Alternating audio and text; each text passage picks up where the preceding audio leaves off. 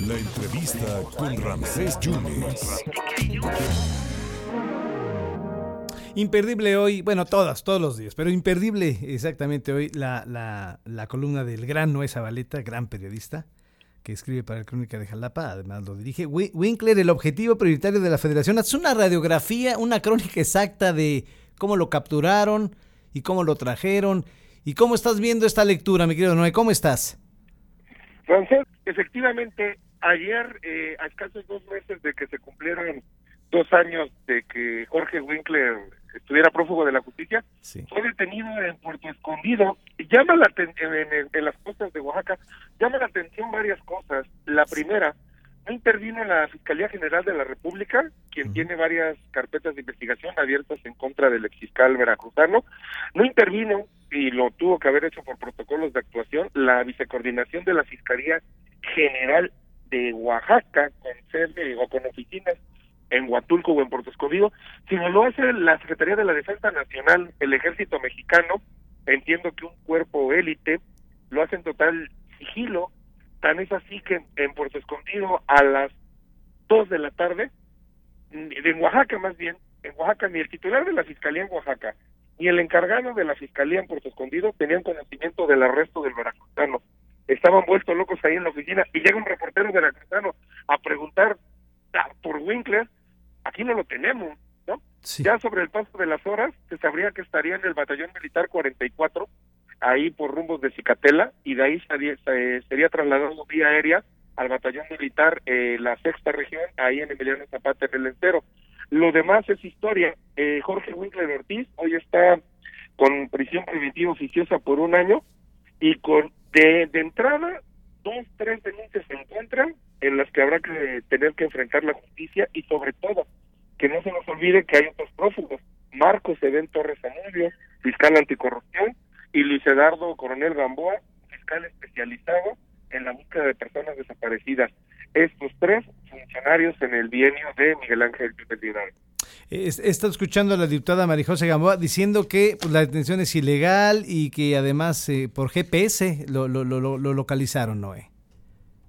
Mira, aquí hay una cosa, porque yo vi que esta detención se la, se la cuelgan dos políticos, el exgobernador interino y exsecretario de gobierno, Flavino Ríos Alvarado, y el exfiscal y también expresidiario, Luis Ángel Bravo Contreras, por el tema este de la detención y tortura del exdirector de servicios periciales, este Gilberto Gilberto Aguirre Garza, y también de un ex de Luis Ángel Bravo. Se nos olvida a muchos eh, que el, en julio del 2019 eh, el hoy secretario de gobierno y el eh, Eric Cisneros y el secretario de Seguridad Pública Hugo Gutiérrez Maldonado acudieron a la PGR, bueno en aquel entonces era PGR, a poner una denuncia por el ocultamiento de más de 100 órdenes de aprehensión contra presuntos delincuentes de alto impacto durante la gestión de Jorge Winkler al frente de la Fiscalía General del Estado. Pero vamos más allá. Tú recordarás, Rancés, que hay varias denuncias y varias inconsistencias y pifias garrafales durante la gestión de Winkler sobre los desaparecidos.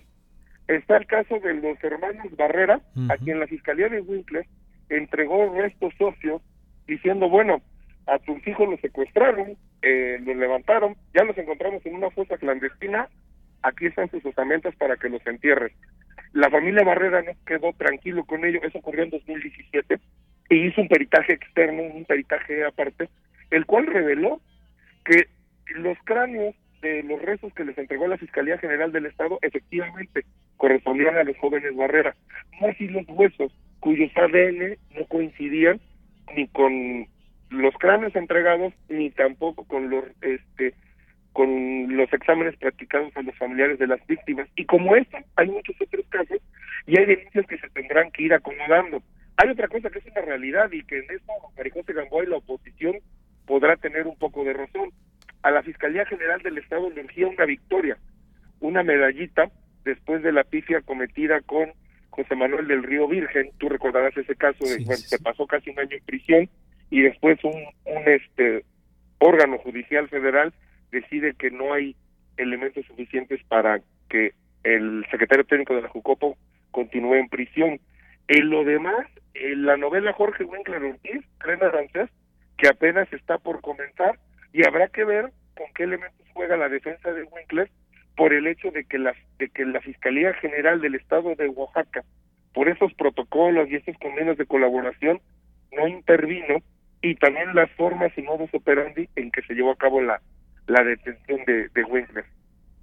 Pues así, así las cosas, y, y por lo menos un añito en, en, prisión preventiva. Así es, y, otra, otra cosa, eh, a Winkler lo detiene la, la Sedena, eh, la institución a la que el presidente Andrés Manuel López Obrador le tiene más confianza.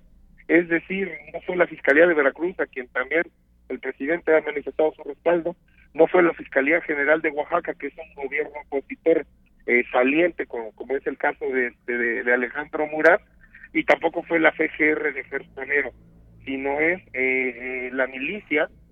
Entonces era un objetivo prioritario, probablemente no era de del gobernador Gustavo García, seguramente el secretario de gobierno Eric no se diga de la fiscal Verónica Hernández Adán, pero en el momento en que la Sedena, en un operativo táctico, va por Winkler, lo guarda en un batallón militar de la Sedena y no en la Fiscalía de Oaxaca, es de que la lectura es que iban por él, pero por órdenes no de Palacio de Gobierno, sino de Palacio Nacional. Pues muchas gracias, Noé. Eh, me gustó mucho la, la, la, columna que hiciste, siempre de, con tu manera objetiva, y, te mando un gran abrazo, Noé. Muchas gracias por, por esta generosidad que nos muestras. Gracias.